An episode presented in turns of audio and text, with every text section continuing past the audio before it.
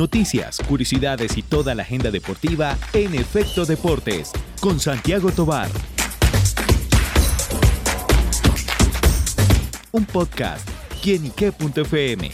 El placer de oír más.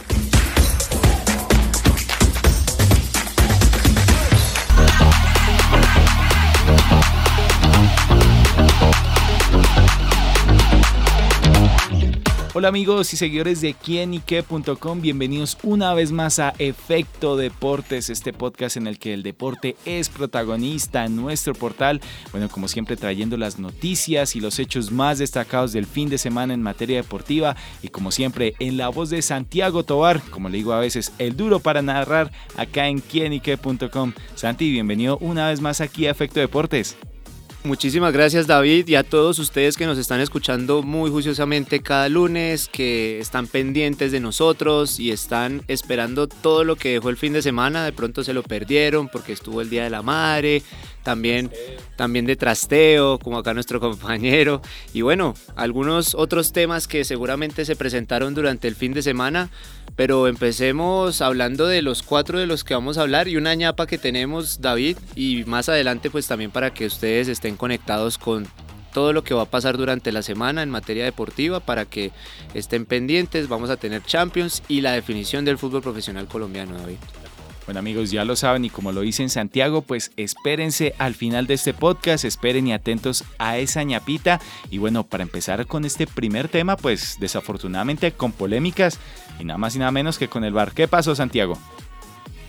Bueno, fecha 19 donde desafortunadamente tuvimos más protagonismo del arbitraje, especialmente de los asistentes del bar en el partido entre Medellín y Deportivo Pasto definitivo para lo que será esta última fecha que se jugará el miércoles, aún con temas por definir de horarios, pero que se va a jugar en simultáneo y que dejó complicado en el tema de la clasificación al Deportivo Pasto, que sale de los ocho, ingresa al Medellín con este resultado, que independientemente del error en el bar, pues es muy merecido por lo que hizo durante el partido. Sin embargo, pues la polémica se trasladó a un tema diferente hasta el punto en el que el presidente Daniel Osa de Independiente Medellín fue el que salió a dar la rueda de prensa y lo primero que dijo y lo primero que se quejó fue del bar precisamente. Lo que sucedió David es que en el minuto 70 de este partido entre Deportivo Independiente Medellín y el Deportivo Pasto en donde el equipo ahora dirigido por técnico interino que es Francisco Nájera una vaina. Pasado verde. Con pasado verde, ¿no? Ese es el tema. la profesión, del profesionalismo. Claro, claro. Eso es lo que hay que entender. Independientemente de eso, la hinchada lo recibió muy bien y al final saca el resultado, pero durante este minuto 70 hubo una acción polémica, la cual pues derivó en este comentario del presidente del Medellín y que también derivó en los comentarios de los periodistas, analistas de deportivos, porque salta Palacios del Medellín en el área, prácticamente en la 5,50, le gana la posición al jugador del Once Caldas, le saca casi medio cuerpo. De hecho no lo toca, no pasa absolutamente nada, es un choque fortuito. Y lo que sucedió fue que el árbitro anuló la acción. El VAR llamó, hicieron toda la revisión y aún así hicieron o dijeron que había sido falta para el equipo de Once Caldas. Esto sin duda alguna pues calentó los ánimos, obviamente eh, la tribuna, también eh, digamos que la dirección técnica, también los jugadores, pues todos protestaron esta acción. El Bar Castillo llamó a la acción al árbitro Vergara del partido y le dijo que había falta, que había tocado el jugador Palacios al del Once Caldas. Y bueno, pues al final el jugador Eduard López, que es eh, del equipo Manizalita, eh, perdió el duelo y no había ninguna acción de falta, acción, una infracción por decirlo de alguna manera. Y, al final pues terminó siendo la polémica de la jornada precisamente por el VAR, porque pues se supone que es para impartir justicia David y termina siendo una acción complicada en la que termina casi que perjudicando al Medellín que al final gana el partido con una acción también que para el Deportivo Pasto fue polémica, un penal en casi el minuto 97 por todo lo que se perdió analizando la jugada anterior en el minuto 70 y al final Edwin Cetré convierte el único gol del partido, pero digamos que puede verse desde dos aspectos, o que el árbitro quiso reconvenir la jugada o que efectivamente el VAR decidió darle la partida y la movida al equipo Independiente Medellín por esa acción, lo cual no debería ser el deber ser, por decirlo de alguna forma, para proceder en este tipo de situaciones, ya que la justicia la imparte es el VAR y está para eso. Y, que si no se analiza una jugada como esta. Ahí va yo, de que no me cabe en la cabeza de que el VAR teniendo todas las herramientas. Una cosa es que el árbitro en cancha, en caliente, bueno, eh, tenga una decisión errónea, pero para eso está el VAR, para que lo consulte y ellos teniendo, no sé, 10, 10, 12 cámaras mirando la tecnología para analizar la jugada y que fallen. Exactamente, y en una jugada tan simple como esta, porque al final no lo toca, le saca medio cuerpo de ventaja, no se le monta encima de los hombros, al final es un salto legítimo y termina siendo un pequeño choque que al final el árbitro VAR consideró que era falta. Entonces, esto abre la polémica, David, porque también hubo una situación puntual en el juego entre Nacional y Alianza, Petrolera en el Estadio Barranca Bermeja, en el Daniel Villa Zapata, en donde el segundo gol del partido, que fue de tiro penal, fue por una acción provocada después de que el jugador golpea el balón con la pierna derecha, pero en la jugada el defensor de Atlético Nacional lo termina pisando y casi que hasta lo hubiera podido lesionar porque fue una entrada bastante fuerte pero muchos aseguran que ya el balón había salido de poder y ya la jugada continuaba porque era precisamente el jugador el que había lanzado el balón por fuera de la red, obviamente, pero que al final para muchos era una falta, eh, no era una falta para, para considerarla como un penalti. Sin embargo, el árbitro revisó el VAR y el VAR le confirmó que era pena máxima, precisamente porque se alcanza a notar que el balón no había salido en su totalidad cuando el jugador impacta la pierna derecha del de Alianza Petrolera y termina siendo la primera victoria para el equipo petrolero frente a Nacional en toda la historia. Entonces, esto termina siendo un tema bastante complicado, David, porque empezar a hablar de los árbitros y empezar a hablar del protagonismo que tienen por las polémicas, pues termina otra vez volviendo al debate. ¿Será que el VAR ¿Funciona o no funciona? ¿Qué hay que hacer para regularlo? ¿Qué hay que hacer para que funcione de una mejor manera? Y que de pronto haya una veeduría acerca del tema porque al final termina suspendiendo al árbitro VAR pero los puntos siguen siendo para el Medellín y el que sale perjudicado es el Deportivo Pasto porque más adelante vamos a ver esa pequeña situación para que ustedes estén en contexto. Pero eso fue lo que pasó el fin de semana y hubo otras jugadas que, bueno, a nuestro parecer no tienen mucha discusión, pero en donde el VAR también intervino y muchos hinchas y también analistas deportivos pues han estado comentando a través de las redes sociales. Pues señores de la comisión arbitral, a revisar este tipo de acciones porque aquí lo que se trata justamente es de impartir justicia y bueno, que haya más equidad dentro de las jugadas en el fútbol profesional colombiano y pues en definitiva para eso es que se preparan los árbitros. Y bueno, Santiago, cerrado este capítulo de esta primera etapa de nuestro podcast, bueno, del, del balón de fútbol, pasamos a la pelotica de tenis con grandes noticias. Así es, David, pues bueno, son buenas y malas noticias porque al final, pues, este lunes María Camila Osorio jugó los octavos de final del el Masters 1000 de Roma, el WTA, fue, es la primera vez que una colombiana logra clasificar a unos octavos de final de un Masters 1000 en esta categoría y pues lo logró la colombiana después de una gran actuación el pasado sábado en donde derrotó a la número 4 del torneo y terminó llegando a esta instancia. Desafortunadamente este lunes pues la jugadora colombiana perdió en los octavos de final pero hay que recalcar pues lo que hizo la, la colombiana a lo largo de este torneo Em, se midió este lunes frente a la brasileña Beatriz, Beatriz Haad Maya. Eh, al final pues pierde el partido en dos sets. Eh, sin embargo pues hay que mostrar que la colombiana viene en ascenso porque eh, antes de este Masters 1000 de Roma estuvo en el WTA 125 de Cataluña en donde llegó hasta los cuartos de final. Desafortunadamente pues sale también del torneo, pero hace una muy buena actuación, termina reportando los partidos, sí, estaban un set abajo, luego lo remontó y se ha venido consolidando después de una lesión complicada que tuvo en una de sus piernas que no le permitió participar con Colombia en la Billie Jean King Cup que se jugó en Cúcuta y tampoco en el, en el WTA 250 de Bogotá, en la Copa Colsanitas que pues también trajo a grandes exponentes de este deporte. Al final pues lo que hay que recargar es lo bueno, no nos quedemos en lo malo porque al final pues hay muchas tenistas que a lo largo de las temporadas pues terminan teniendo muy buenas temporadas, valga la redundancia, y este es el caso de María Camila Osorio que independientemente de que haya finalizado su participación en el Masters 1000, logra un paso histórico a los octavos de final y seguramente vendrán muchas más victorias para la colombiana porque está en un muy buen nivel después de su lesión.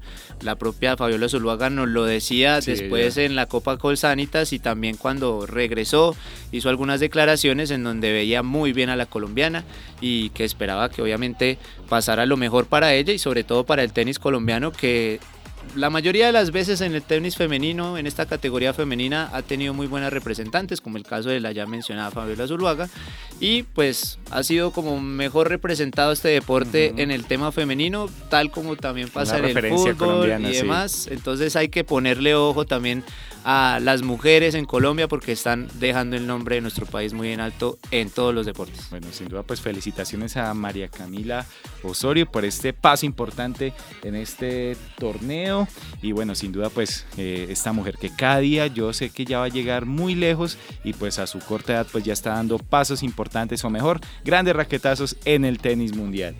Y bueno, Santiago, pues volvemos al fútbol y en este caso a la ciudad de Barcelona, en el que, bueno, festejan un nuevo título, el Barcelona Fútbol Club, pero pasaron unos hechos curiosos alrededor de esta celebración. Precisamente en el clásico de la ciudad de Barcelona frente al español, el partido termina 4 por 2, lo que deja como campeón anticipado al Barcelona, tres fechas antes de que termine el torneo. Eh, ya se venía a venir eh, David creo que no hay ningún inconveniente en decir que fue el mejor del año en este campeonato. Desafortunadamente a nivel europeo no tuvo esa, muy, esa gran participación. Recordemos que sale de la Europa League eliminado. Eh, previo a los octavos de final de la Europa League termina saliendo en 16 avos después de pasar la fase de grupos y al final pues termina fuera de este torneo pero el equipo de Xavi Hernández empieza a mostrar buenos vestigios de fútbol se rumora, como lo habíamos mencionado y ustedes lo pueden ver en, nuestro portal quinique.com, que Joan Laporta está dispuesto a hacer lo que sea para volver a traer a Lionel Messi, seguramente. Yo quiero que vuelva Messi al Barcelona. Para buscar la Champions League de pronto un título también eh, en otra competencia europea, porque pues recordemos que si viene el Barcelona con este título va a la Champions, puede terminar tercero y volver a la Europa League, porque pues el nivel hasta ahora mostrado en Europa no ha sido el mejor. Dentro de la liga pues ya vimos que es el rey absoluto. Messi puede ser un motor importante. Pero Messi puede, exactamente, Messi puede llegar y hay varias versiones que mencionan que el Barça puede volverse un equipo top nuevamente después de todos los problemas económicos, administrativos, porque hay muchos jugadores en, calidad, en condición de libres que le pueden ayudar al equipo. Ya recordemos que eh, Sergio Busquets fue del equipo, ya duró casi más de 13 años con el equipo Laurana, consiguió varios títulos, las Champions con el Pep Guardiola. Eh, y al final el, presidente pues está esperando o está a la expectativa de darle eh, forma a este nuevo Barcelona. Sin embargo, volvamos al tema porque es que se coronó campeón y no sé si ustedes recuerdan que ya habíamos hablado de disturbios en Colombia, que, se ingresa que ingresaban los hinchas a la cancha, que empezaban a lanzarles, mejor dicho, de todo, a buscarlos para golpearlos y esto pasó en España, precisamente en ese clásico, que bueno, pues también por, por la condición del partido un y pues un clásico y que siempre el español desafortunadamente, pues en los últimos años por lo menos, no ha tenido esa participación esperada frente al Barcelona, ha perdido pues prácticamente los últimos partidos que se han jugado en la cancha del equipo español y terminó en disturbios ingresaron los eh, hinchas a la cancha después de que el equipo del Barcelona con su cuerpo técnico empezó a saltar en la mitad del terreno festejando el título, por lo que pues la policía no pudo intervenir mucho.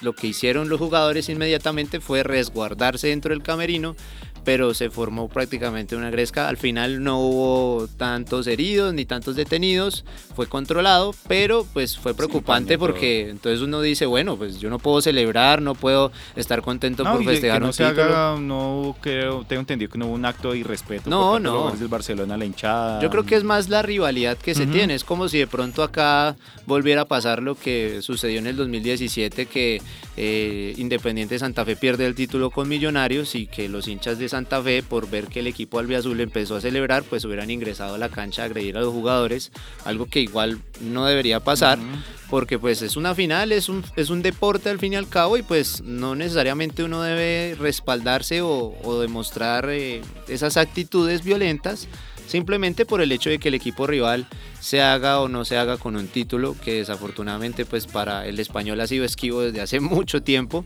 Pero bueno, al final el equipo blaugrana celebra, está la expectativa pues de estamos a la expectativa de quiénes van a ser los demás clasificados a la Champions League desde España, pero ya el primero de ellos es el Fútbol Club Barcelona que vuelve a esta competición y bueno, esperemos que tenga una muy buen, buen desenlace y que bueno, si Messi al final de cuentas termina volviendo al equipo blaugrana, aporte lo que debe aportar porque ya hemos visto que en el PSG pues tuvo muchas digamos que participaciones y demás, pero el fútbol que se le conocía pues ha ido bajando eh, además de eso, pues... Diferente en la selección, ¿no?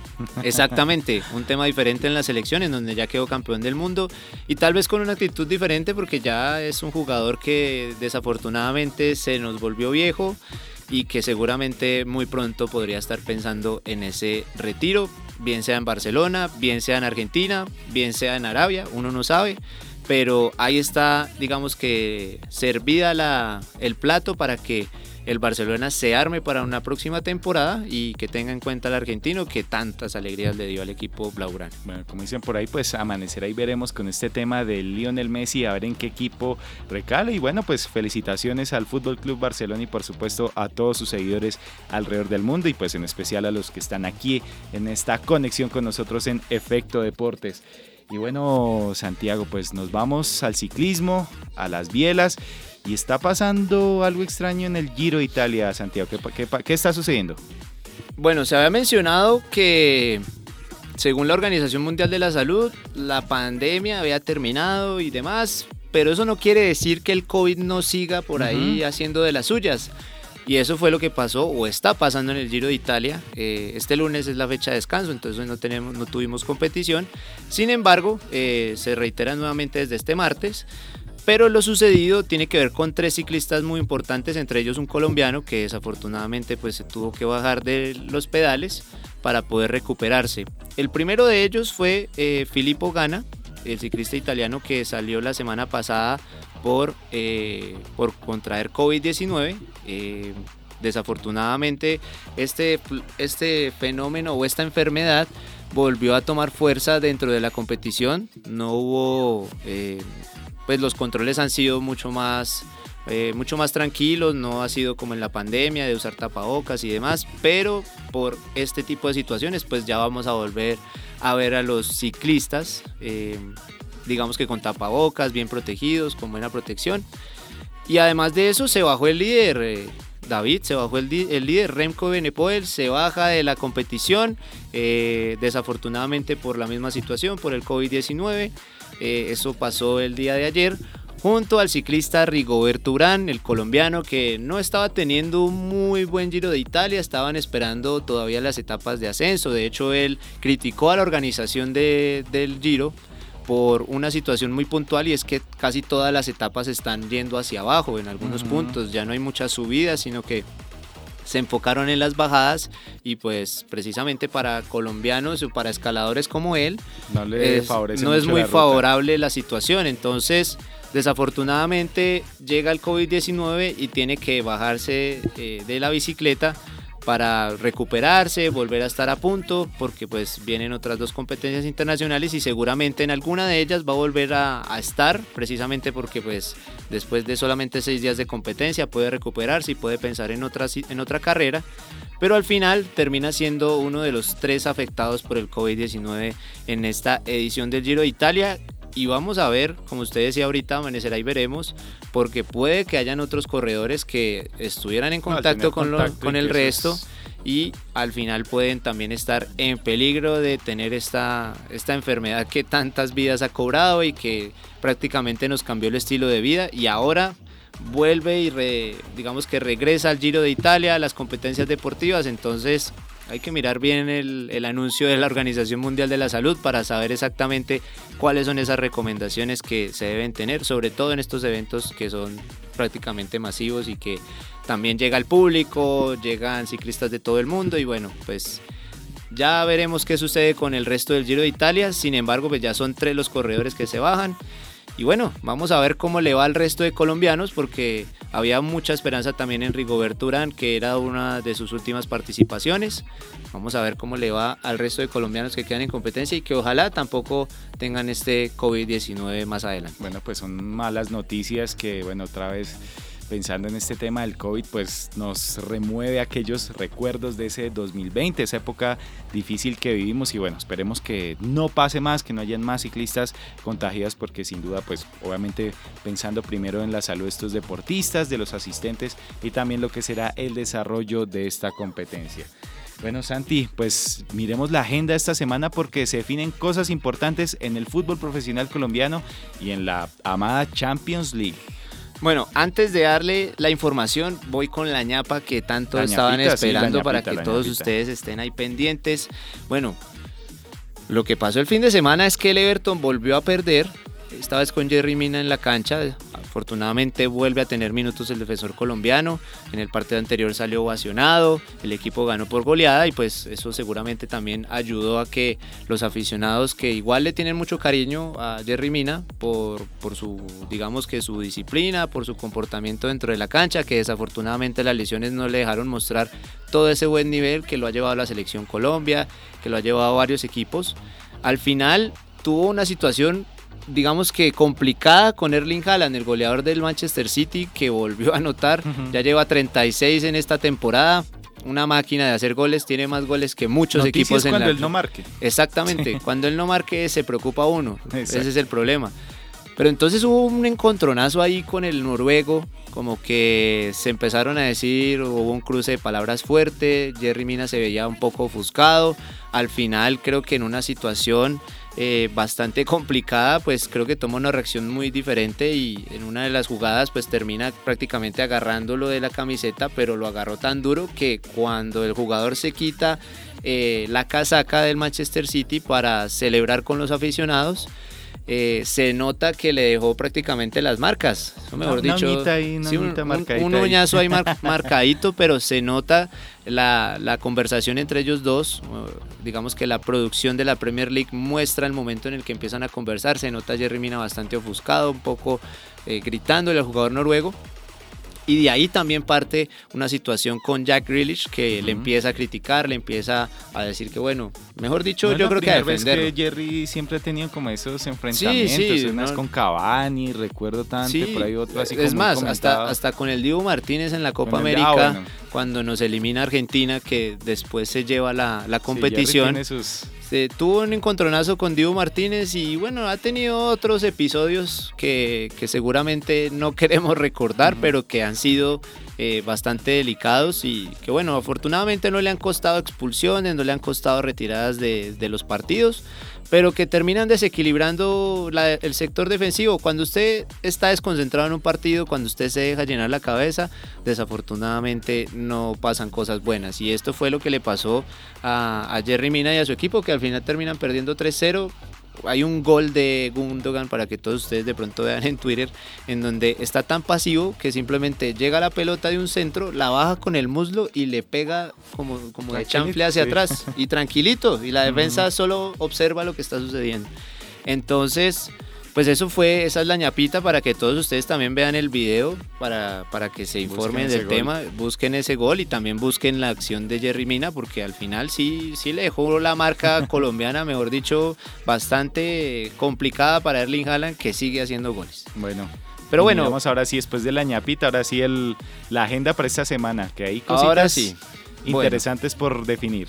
Bueno, David, pues vamos a empezar con la Champions porque este martes se define la semifinal, el partido de vuelta entre Milan e Inter. Un partidazo, el derby de la Madonina se trasladó a la Champions League. El primer partido quedó 2 por 0 en favor del equipo del Internazionale de Milano, en donde se jugará a las 2 de la tarde este martes para que todos ustedes estén pendientes, horario de Colombia. Eh, esto va a definir quién será el rival del miércoles, donde van a jugar Manchester City y Real Madrid también a las 2 de la tarde del miércoles, eh, hora de nuestro país, en donde se van a definir los dos finalistas. Muchos ya apuestan que el Manchester City tiene una gran ventaja por terminar en su casa frente al equipo blanco. Mm, pero el Madrid, Pero el Madrid es el Madrid, ¿no? Y, ese peso en Champions es... Y es un 1 a 1 que le da la opción a cualquiera. Además que ya no hay gol visitante, entonces hay que ganar o ganar. Si el City quiere pasar, tiene que ganar y demostrar la jerarquía que ha, que ha tenido durante esta temporada, porque está muy cerca también de ser el ganador de la Premier League. El Arsenal, de hecho, cayó este fin de semana, entonces tiene una opción latente el equipo de Guardiola de quedarse con estos dos títulos. Y también por el otro lado, el tema del Milan Inter no está decidido, es un 2-0. Como decía Jorge Valdano, es el resultado más engañoso del fútbol. Son dos goles de diferencia, pero que te pueden marcar en menos de cinco y minutos. Este fin de semana el, el Milan recibió un apoyo importante de, su hinchada. Sí, claro. esa muestra de cariño, de apoyo en el que vamos, que se puede. Y bueno, vienen de pronto con esa moral y un impulsito de pronto alto y con todo afrontar ese partido frente al Inter. Así es, además que ya sabemos que es el segundo detrás del Real Madrid en títulos de la Champions. Tiene siete en su palmarés. Entonces es un equipo que a lo largo de la historia también ha demostrado que tiene eh, digamos que esa experticia para afrontar este tipo de competiciones y un resultado adverso frente a su rival de patio que no le ha podido ganar en, este, en esta temporada, ojo con eso, de los partidos que han disputado en todas las competiciones, el Milan no le ha podido ganar ninguno de los partidos, entonces le puede ganar el decisivo y se quita la sal, se quita la mala rancha, entonces pendientes todos de la Champions League porque se definen los finalistas. Vamos a ver si el Real Madrid también le da para volver otra vez a una nueva final y conseguir el bicampeonato de esta competición. Y bueno, lo otro que tenemos y que seguramente todos están expectantes es precisamente la fecha del fútbol profesional colombiano, la Liga Betplay, la última que se va a definir. Quedan tres cupos, David, tres cupos para, para los ocho finalistas. De hecho, el Boyacá Chico tiene la mejor opción, pero matemáticamente podría, quedar afuera.